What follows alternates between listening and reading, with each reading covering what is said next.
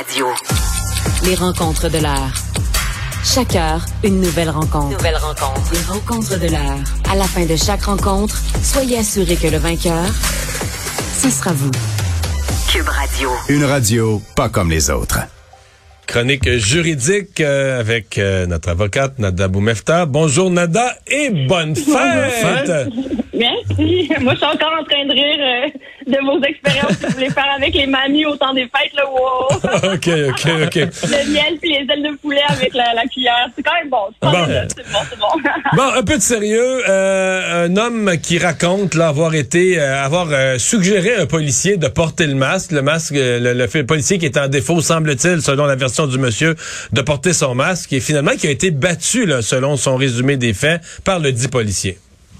Oui, effectivement. Alors, Monsieur Maurice euh, Virgin, qui lui, euh, en date du 5 décembre, mentionne euh, avoir pris la route pour aller chercher sa, sa conjointe, pardon, au travail vers euh, 23h30. On parle quand même d'heures pendant la nuit.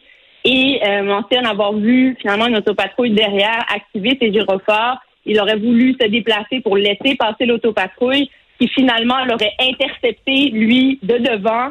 euh, et en descendant du véhicule, aurait pointé leur lumière sur lui, donc à travers les vitres de son véhicule. Euh, monsieur serait descendu de, de la voiture et là, je permets quand même de mentionner aux gens que ce n'est pas une bonne idée. Restez dans votre véhicule et on attend que l'agent vienne cogner à notre porte. On ne sait jamais pourquoi les, les policiers peuvent venir nous intercepter. Ça peut être aussi pour des raisons de sécurité. Donc, les policiers sont pas juste là pour donner des tickets ou arrêter les gens euh, pour des infractions. Ils sont aussi là pour assurer la sécurité. Donc, si vous êtes mis en, en arrêt comme ça, d'abord, vous devez vous tasser le plus à droite possible en restant en sécurité pour vous ranger. Et rester dans le avec- véhicule. et rester dans le véhicule. On ne sait jamais si, par exemple, il vient d'avoir un accident, le policier veut vous mettre de côté, puis si vous descendez du véhicule, vous vous faites passer dessus par un char, ben là, euh, c'est parce que vous avez empêché le policier de faire sa job. Bon. Alors, ceci étant dit, euh, cet individu-là mentionne donc euh, que par la suite, les policiers seraient venus euh, l'intercepter, que ça aurait dégénéré, qu'il l'aurait cloué au sol, aurait mis le genou sur son dos, euh, l'aurait même traîné jusqu'à l'autopatrouille, l'aurait mis euh, à moitié corps finalement entré dans le véhicule, l'aurait fait patienter dans le- l'autopatrouille une vingtaine, trentaine de minutes avant de lui donner le droit d'appeler sa conjointe, aurait Et- saisi son téléphone cellulaire. Donc beaucoup d'actions, bref, que lui décrit. euh, qui Et, c'est un monsieur mon d'un certain âge quand même, là. Ça, c'est un excellent point, Mario a mentionné. On parle quand même d'un individu euh, âgé de 73 ans euh, qui est racisé. Je pense qu'on doit en parler. C'est un individu de race noire qui roulait dans une Acura blanche, euh, qui fait partie, je vous dirais, là, quand on regarde dans le milieu pratique, de plusieurs véhicules qui sont souvent interpellés par les policiers pour des vérifications. Et parfois, et malheureusement, les statistiques le disent, les interpellations, c'est quatre à cinq fois plus des individus noirs racisés, arabes ou autochtones qui sont interpellés par les policiers. Et on inclut là les, infractions de code de sécurité routière, par exemple, pour lesquelles on va justifier d'arrêter la personne. Comme ici, on lui avait mentionné qu'on l'arrêtait parce qu'il avait, et là, attachez votre truc, dépassé la ligne euh, d'arrêt finalement au moment où il y avait la lumière l'intersection ou l'arrêt euh, mentionné euh, à l'intersection. Donc quand même une, une infraction que d'abord je, je suspecte que ces policiers-là ont bien vu de derrière. Bon, à voir quelles preuves ils vont amener. Je rappelle qu'il était. Je suis pas 23 sûr qu'on arrête le 5 toujours- ouais. Pas sûr qu'on arrête toujours les gens pour ça, là. Exactement. Ben, Dépasser ça. la petite Ça, ligne qui est dessinée, là. C'est ça. Et surtout de derrière, Mario. hein. Je rappelle que l'autopatrouille était derrière le véhicule qui s'est fait intercepter. C'est tous des faits qui deviennent importants. Là, je fais mon avocate de la défense un peu, mais aussi l'analyse de cette preuve-là qui serait présentée devant un tribunal. Et je questionne donc après, ce qui est important, la façon dont les policiers ont réagi face à ce monsieur-là qui est tout petit, qui a 73 ans, je le rappelle au public, euh, et de le traîner au sol de cette façon-là. Pourquoi? Est-ce que c'est parce que monsieur parlait fort, ce qui est possible? Est-ce que c'est parce que monsieur ne voulait pas co- collaborer? C'est possible, mais on a le droit de parler fort et les policiers sont là aussi pour nous calmer et s'assurer d'abord de la sécurité des gens qui sont présents sur les lieux et ensuite pouvoir faire une intervention complète. Et c'est là où, euh, si on a le temps, je pense que j'aimerais bien parler aussi de la bonne nouvelle à Longueuil. Oui.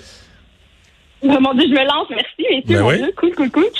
Alors, la bonne nouvelle à Longueuil, je voulais absolument souligner, une belle euh, application, en fait, euh, du pouvoir judiciaire, euh, lé- en fait, législatif, pardon, notre ministre qui va injecter pardon 3,6 millions, voilà, je vais te donner les bons chiffres, à Longueuil pour le projet qui était pilote dans cette agglomération-là, mais qui va devenir maintenant partout dans Longueuil et ses arrondissements. Et je, je le félicite et j'applaudis cette, ce devoir-là. En fait, je pense qu'on a pris au sérieux et qu'on applique enfin dans la, dans la société une police de proximité. Donc, enfin, les agents vont pouvoir, en fait, devoir, euh, quand ils vont patrouiller, vivre un peu la vie des gens dans le quartier dans lequel ils patrouillent. Et là, on parle beaucoup d'impact que ça va avoir sur plusieurs catégories de la société, dont les gens, entre autres, qui sont sans abri, par exemple, les gens qui ont des problèmes de santé mentale, les gens qui sont plus âgés, euh, parce que ce sont, selon les statistiques, des appels qui sont fréquents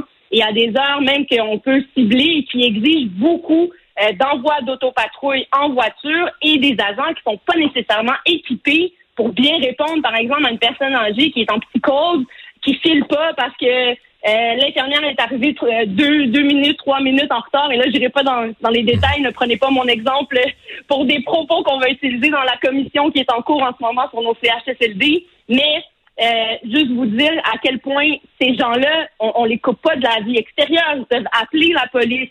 Ça peut être des appels à l'aide comme ça ou d'avoir un intervenant aussi social avec les policiers, d'avoir des policiers qui sont plus en contact avec ces gens-là, qu'ils vont reconnaître. Et d'ailleurs, dans l'article qu'on partage euh, sur ce plan-là, on parle d'une histoire qu'un policier a vécue avec un sans-abri qui maintenant, quand il le reconnaît, va le saluer, qui va être heureux de le voir plutôt que de vouloir fuir et avoir peur de recevoir un ticket de sa part. Donc, on voit là un bel exemple, à mon avis, je veux le dire haut et fort, mais un bel exemple pour rebâtir la confiance entre les gens, les citoyens, monsieur, madame, tout le monde, et les policiers qui, je le rappelle, sont une forme de l'autorité de l'État, mhm.